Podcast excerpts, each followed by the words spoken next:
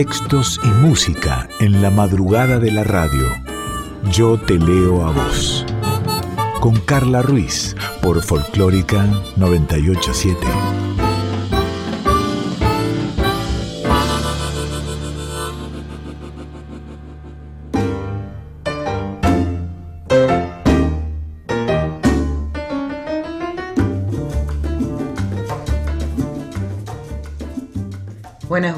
Buenas, noches, buena madrugada, ¿cómo va? ¿Cómo estás? Soy Carla Ruiz, esto es Yo Te Leo a Vos aquí en Nacional Folclórica 98.7.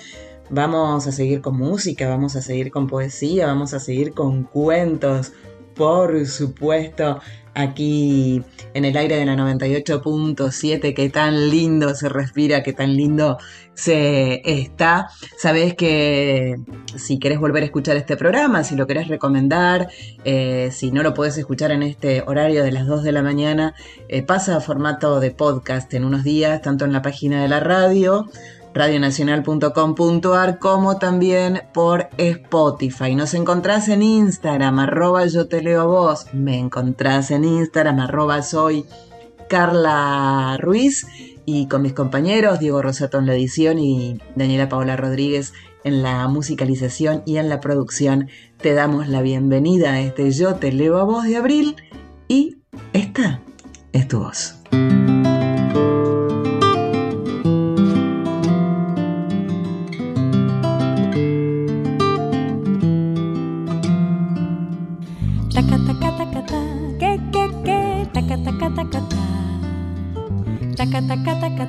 Que, que, que, y tanta luz salió de tu boca y la dulzura de tu voz llenó mi voz. Tantas palabras enredadas en el alma se quedaron en mi mente y quieren todas celebrar la perfección de tu cantar.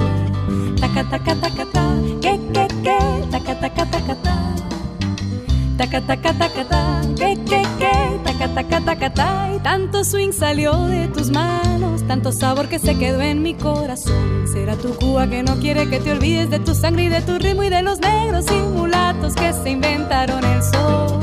Tu voz es una hoguera, una hoguera encendida por el sol. Tu voz hecha de arena, de arena de viento, mar y rum. Tu voz es una vela, una vela encendida de arena, de arena de viento, mar y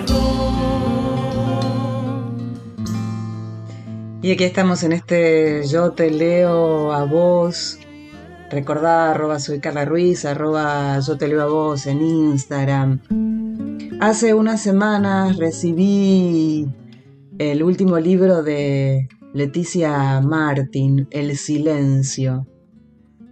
Bello, bello, mirá, bello. ¿Qué decirte de, de Leti? Es narradora, es poeta, es crítica cultural, eh, la hemos leído en este espacio, por supuesto, claro que sí. Eh, vamos a ir a la página 63. Es hacerse con silencio.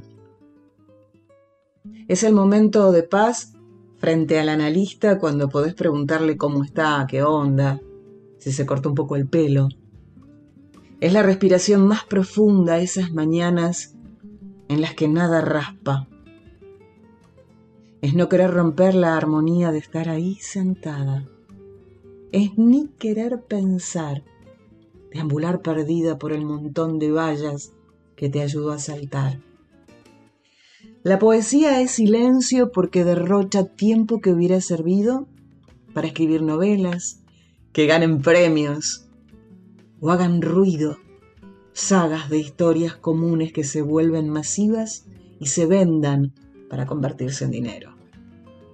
Que no esté listo el libro y ya se escriba la dedicatoria, porque ansiedad también es ansias y ansiar es una forma excepcional del silencio. Silencio es dar lugar al pensamiento de otro, accionar eso que no estaba previamente en nosotros. Es algo que a veces se parece a obedecer Silencio es paciencia, dejar que el otro vomite sus palabras, ser colchón, una cama elástica y también poner la otra mejilla. El silencio es algo que aparece de golpe, como interrumpiendo algo que si se busca no se encuentra, algo que se encuentra si no se busca.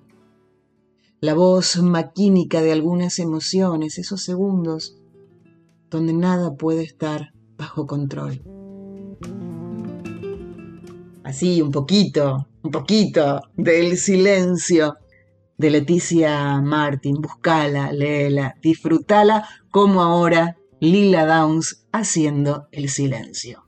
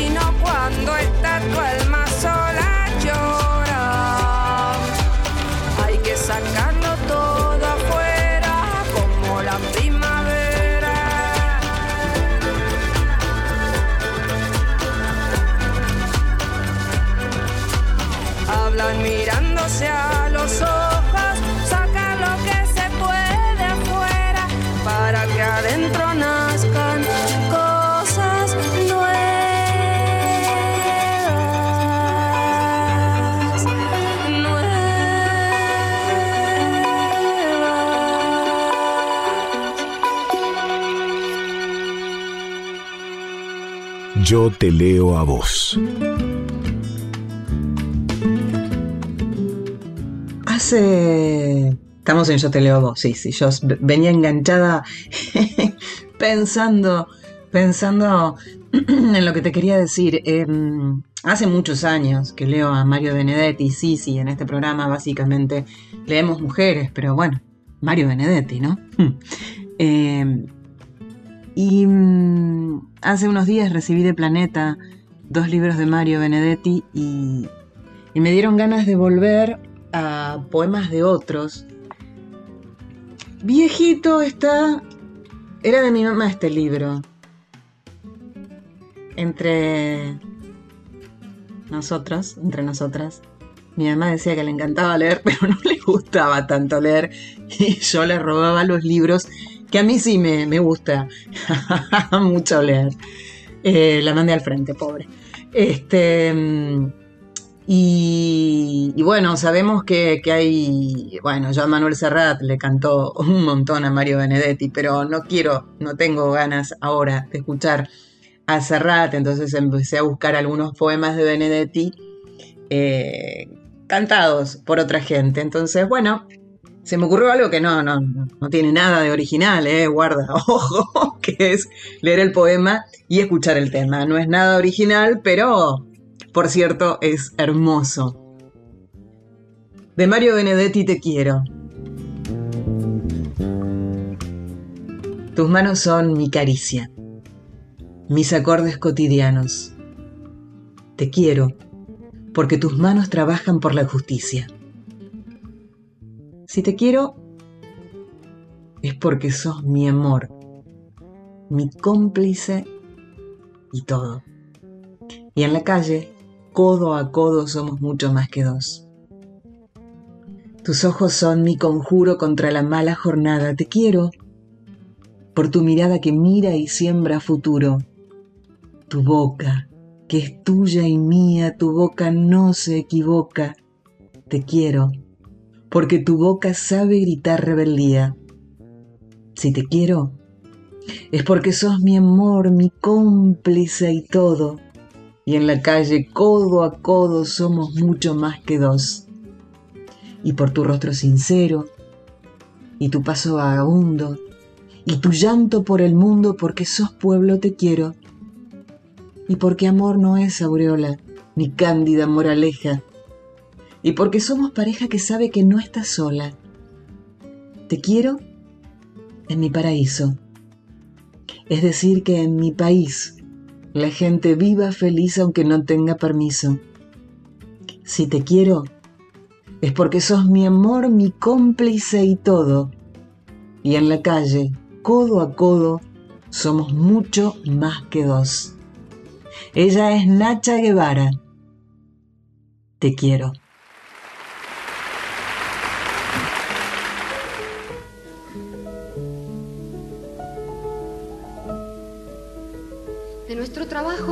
Benedetti hay también un ciclo de canciones llamadas canciones de amor y desamor. Hemos elegido una para hacer aquí. Se trata de una canción de amor y se llama Te quiero.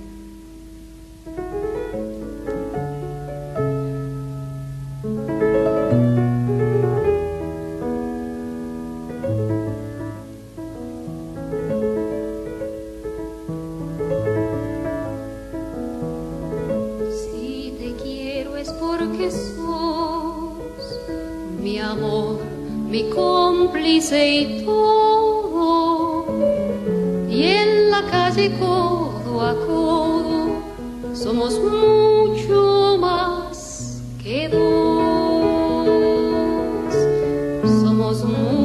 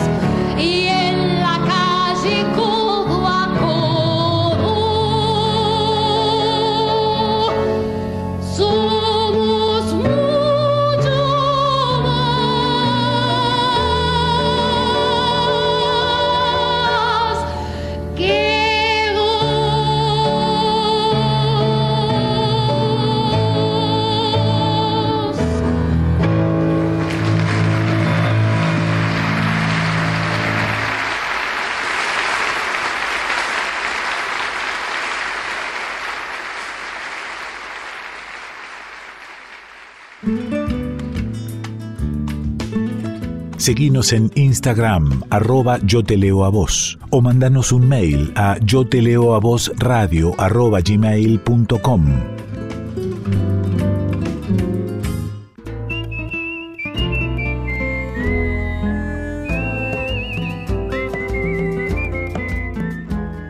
Yo te leo a vos, con Carla Ruiz, por Folclórica 987.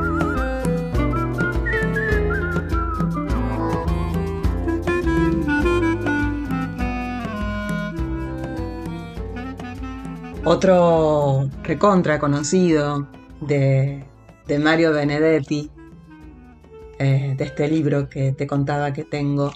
Mm, hagamos un trato. Compañera, usted sabe que puede contar conmigo. No hasta dos o hasta diez, sino contar conmigo. Si alguna vez advierte que la miro a los ojos, y una veta de amor reconoce en los míos. No alerte sus fusiles, ni piense que deliro. A pesar de la veta, o tal vez porque existe, usted puede contar conmigo. Si otras veces me encuentra huraño sin motivo, no piense qué flojera. Igual, puede contar conmigo. Pero hagamos un trato. Yo quisiera contar con usted. Es tan lindo saber que usted existe. Uno se siente vivo. Y cuando digo esto, quiero decir contar. Aunque sea hasta dos, aunque sea hasta cinco. No ya para que acuda presurosa en mi auxilio, sino para saber a ciencia cierta que usted sabe que puede contar conmigo. Diego Verdaguer y Amanda Miguel, un acústico de Hagamos un trato. Bueno chicos, les vamos a cantar Hagamos un trato.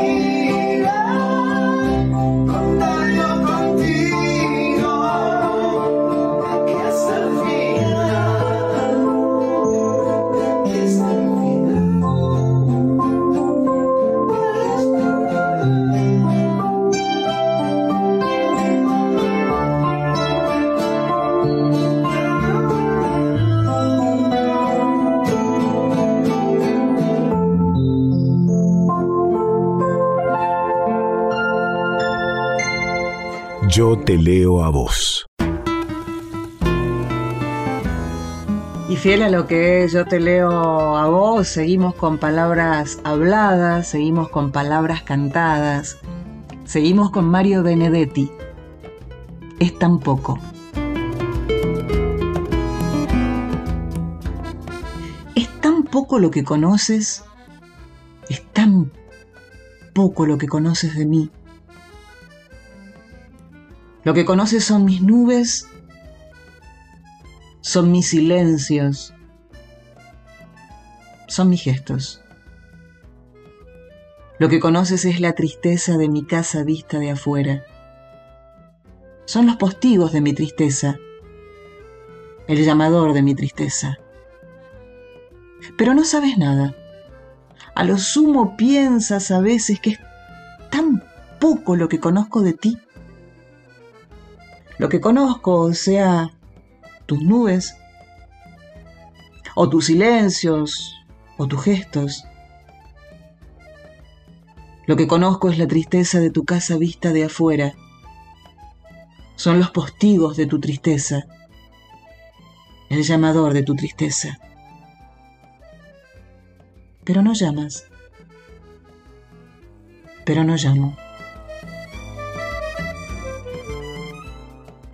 Soledad Bravo es tan poco. Lo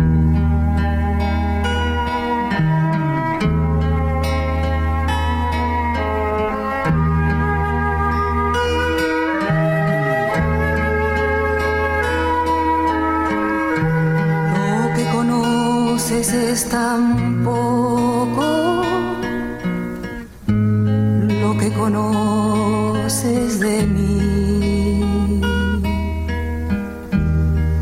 que conoces son mis nubes, son mis silencios, son mis gestos. Lo que conoces de mí. Lo que conoces es la tristeza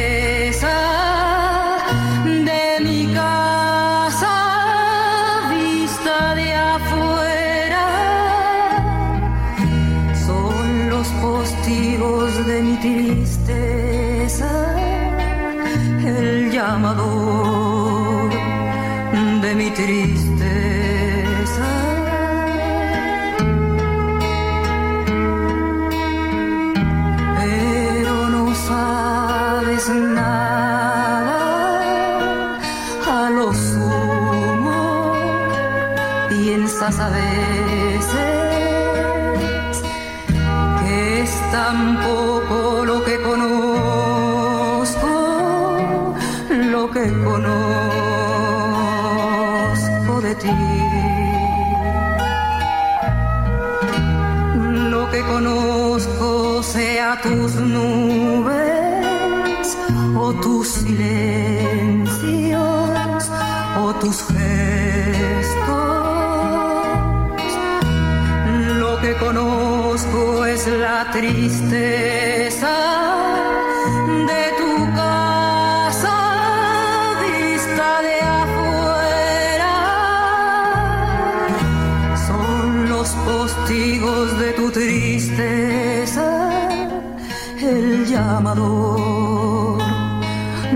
de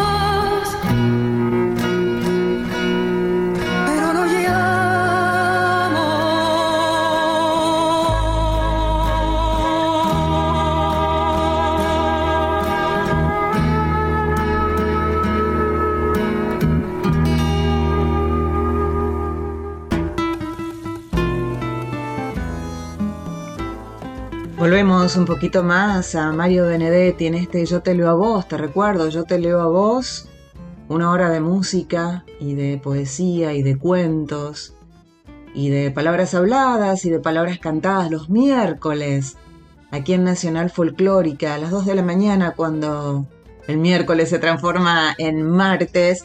Eh, si lo querés volver a escuchar, si no lo pudiste escuchar a esta hora, si lo querés recomendar, cosa que debes hacer. Em, después pasa en unos días al formato de podcast, tanto en la página de la radio, radionacional.com.ar, vas a la parte de podcast y ahí estamos, y si no, en Spotify.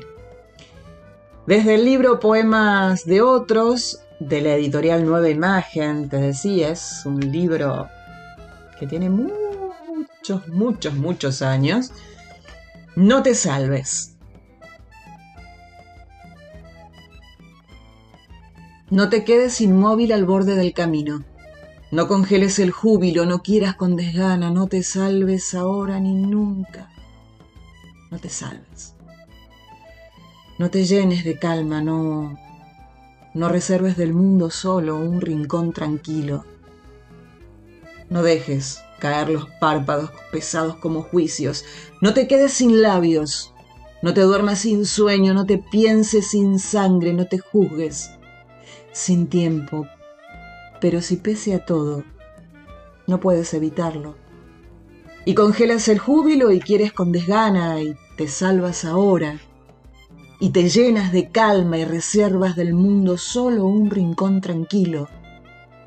Y dejas caer los párpados pesados como juicios. Y te secas sin labios y te duermes sin sueño. Te piensas sin sangre y te juzgas sin tiempo y te quedas inmóvil al borde del camino y te salvas. Entonces, no te quedes conmigo. Adriana Varela le pone la voz a este No te salves de Mario Benedetti.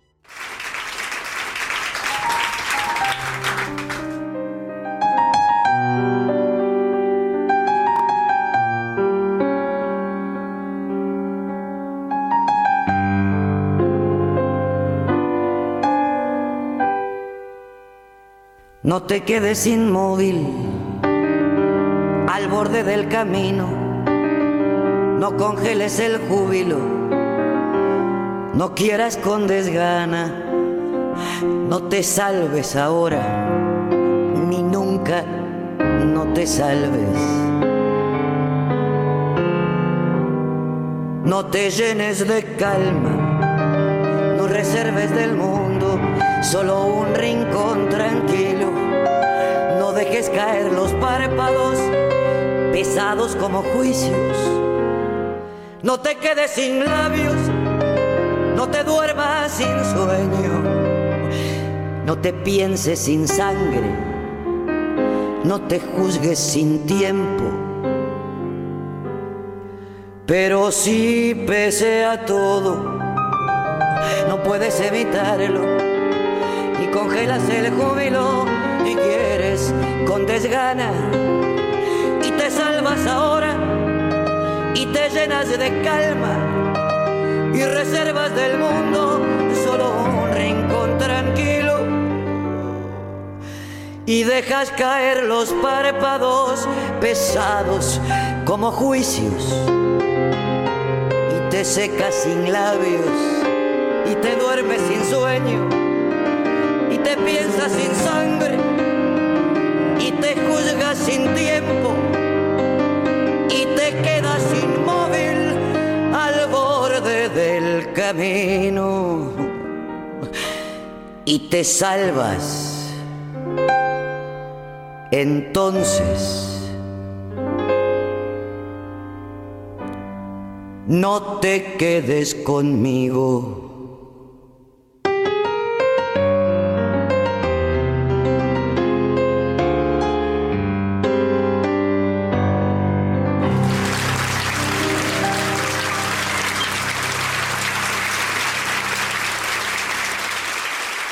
Yo te leo a vos, con Carla Ruiz. Estamos llegando casi, casi, casi al fin de esta hora de música, de palabras habladas, cantadas, cuentos, poesías, música, música, cuentos, poesía. Y si hablamos de poemas y si hablamos de poetas, siempre vuelvo a ella. Desde chiquita que la conozco, ya no está más, hace unos años, la quiero profundamente, Nira Echenique. Tuve el placer de conocerla, de compartir muchas reuniones, amiga de mi padre. Y sí, es el primer acercamiento que tuve cerca de los 10 años con, con la poesía, con un libro, uff, durísimo, 10 y punto, último oficio. Eh, siempre lo digo, ¿no? No sé qué hacía una niña de 10 años con este libro en las manos, pero bueno, ahí estamos. De este pequeño y maravilloso libro de Nira Echenique.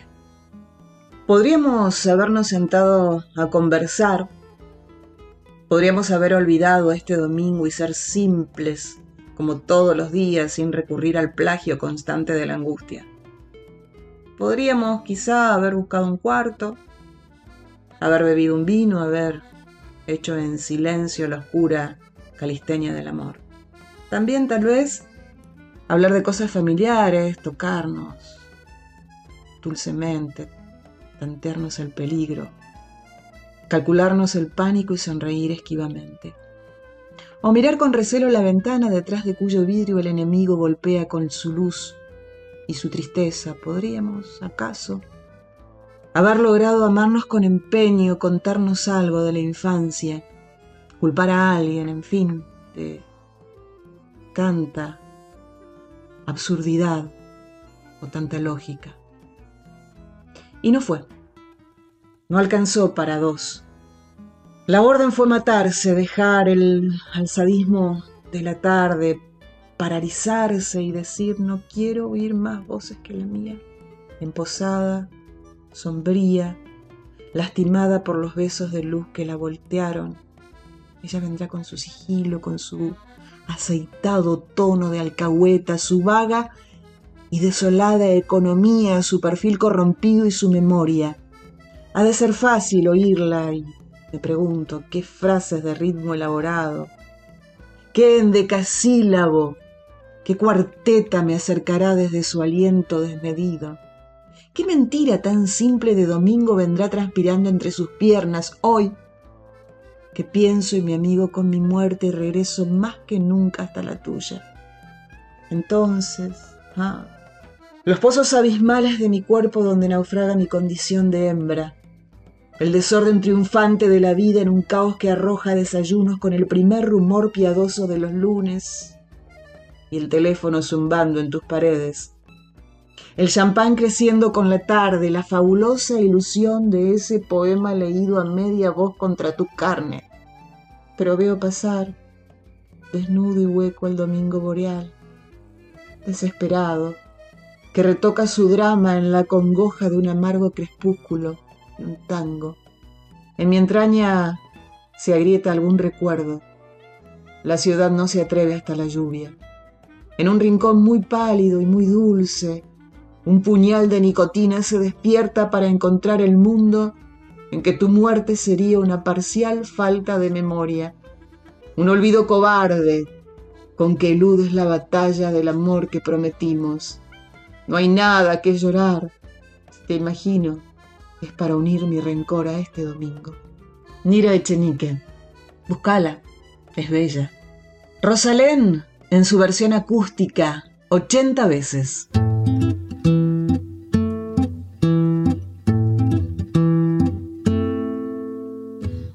Preguntado 80 veces que por qué sigo queriéndote porque sigo pensando que eres tú quien me hará feliz si no me aportas nada. No te importo nada, en lo único que piensas es en ti. Que no aparecieras en aquel concierto no me creo tenerte tan cerca y a la vez tan lejos.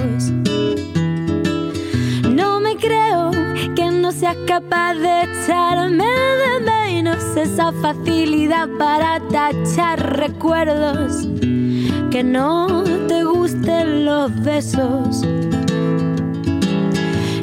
Creo que seas tan cobarde y no cumplas promesas que me hayas anulado, desaparecieras, que esté llorando por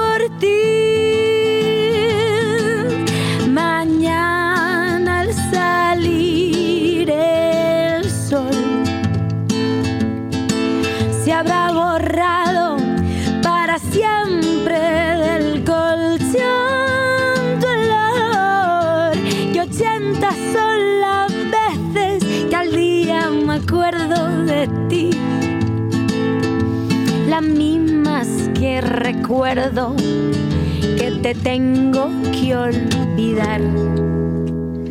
Hoy me he preguntado 80 veces que por qué sigues presente en mí.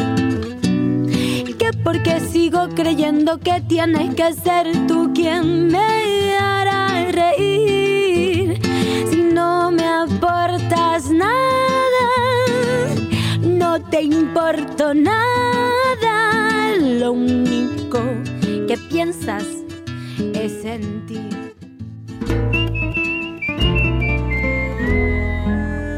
Yo te leo a vos.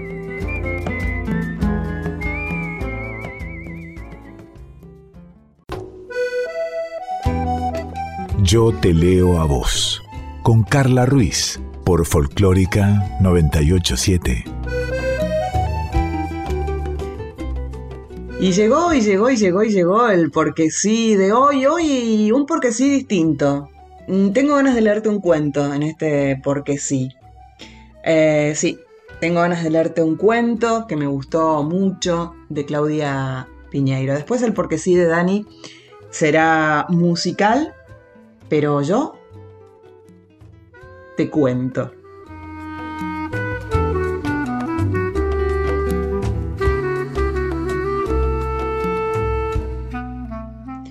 Dos valijas es el cuento de Claudia Piñeiro en este porque sí de hoy.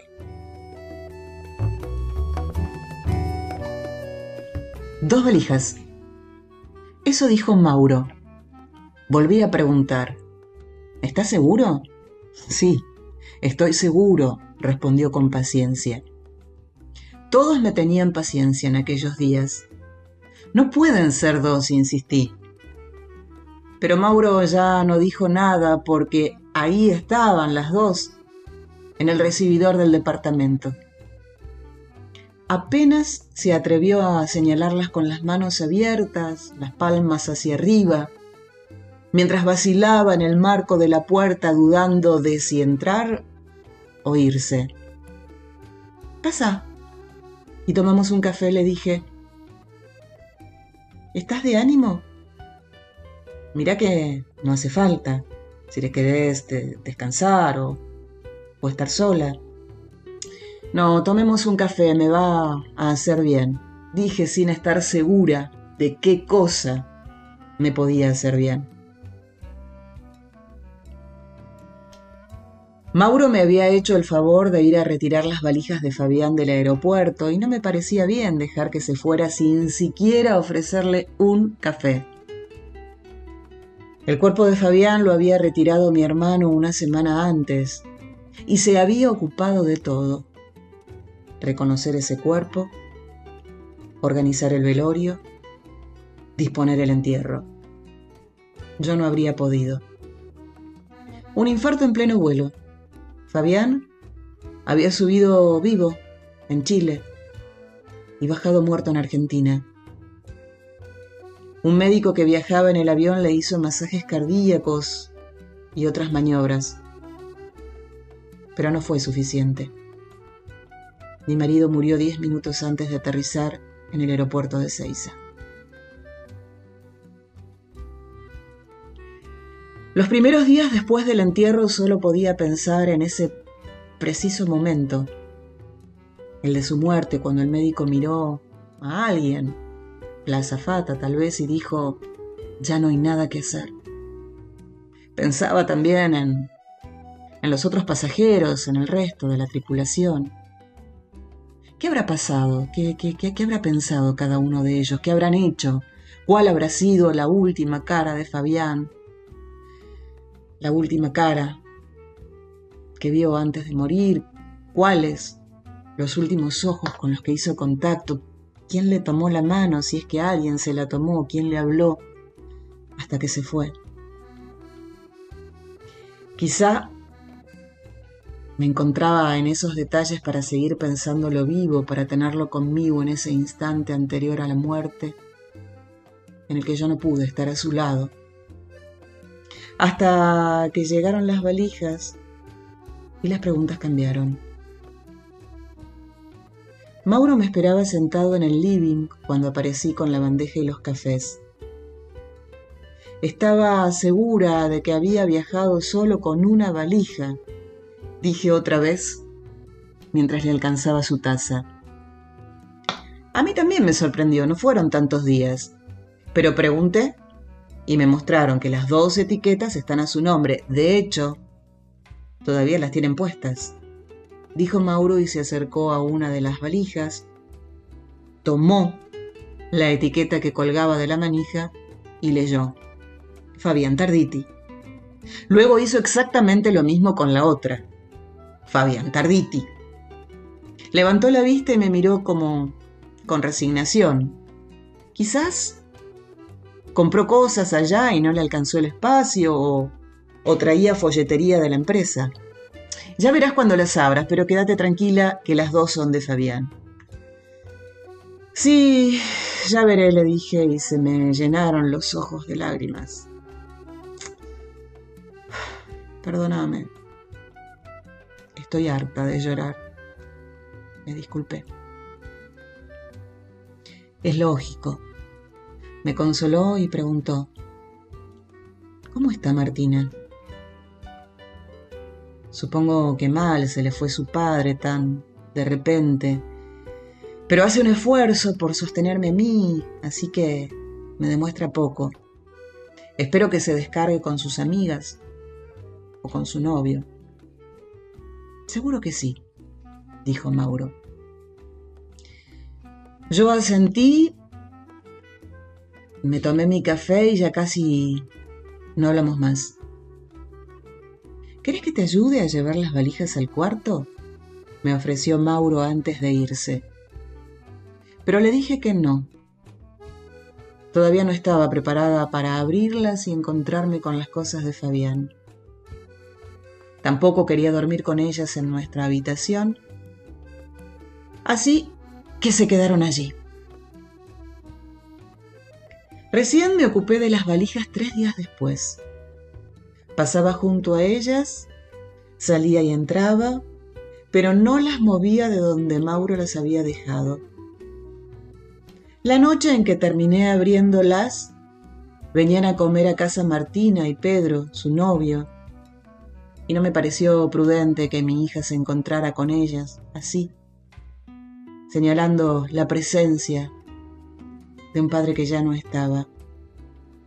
Por eso antes de terminar de poner la mesa las empujé a mi cuarto y las dejé. Comimos, charlamos, lloramos un poco. Pedro puso música, nos preparó café. Cada tanto le tomaba la mano a Martina o le susurraba algo al oído. Cuando se fueron por fin me decidí.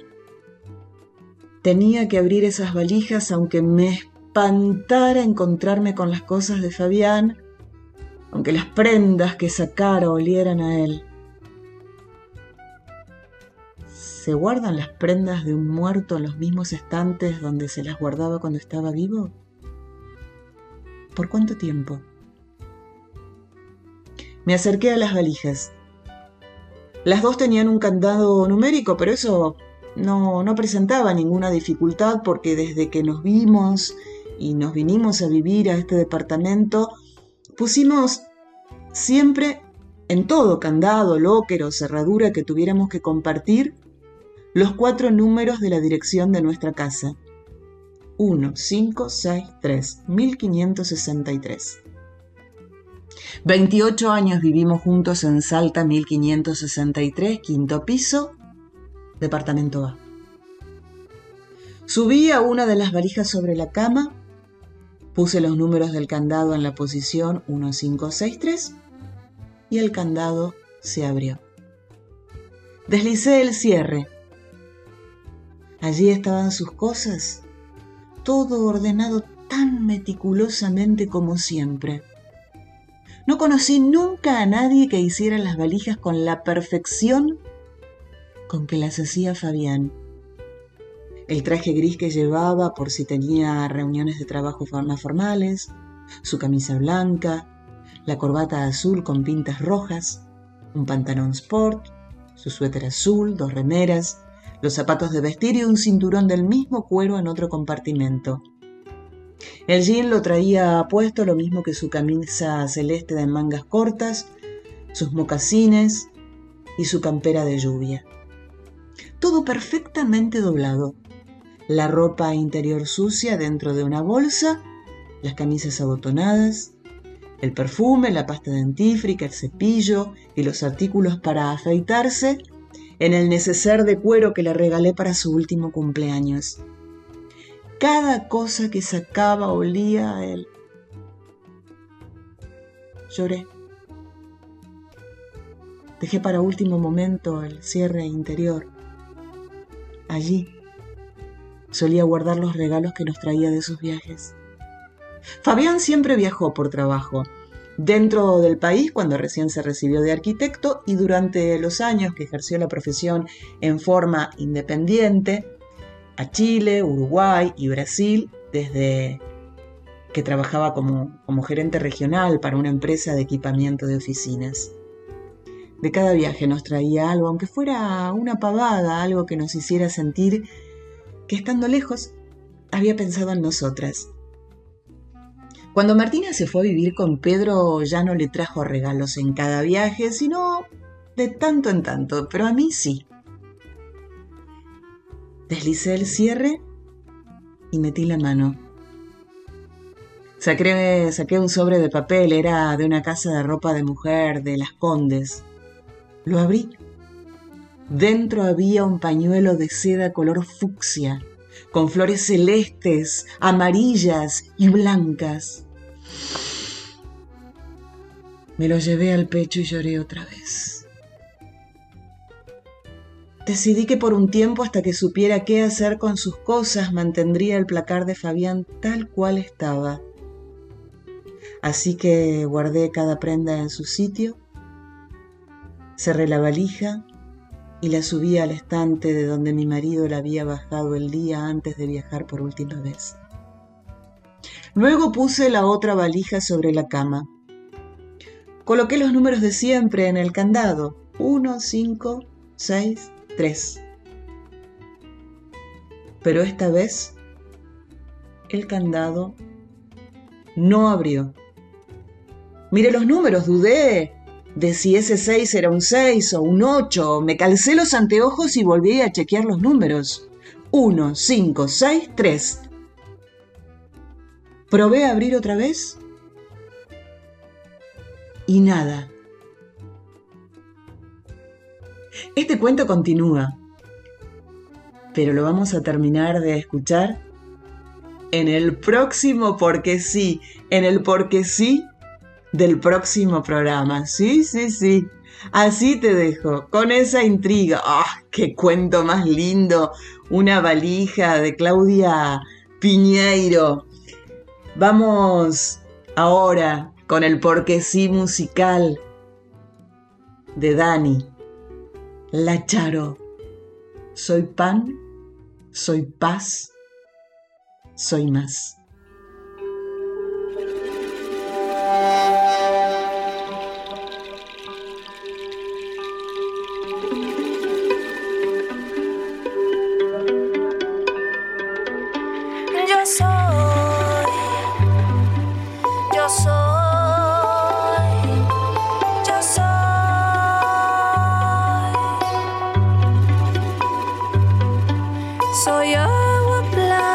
cielo casa planta. Soy mar Atlántico, viento y América. Soy un montón de cosas santas,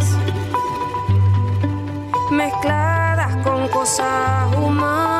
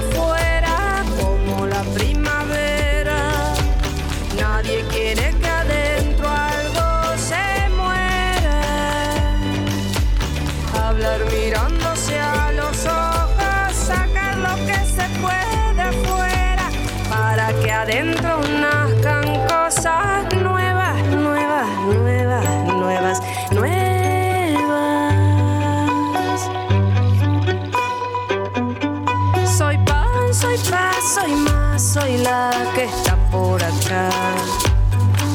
No quiero más de lo que quieras dar. Hoy se te da, hoy se te quita.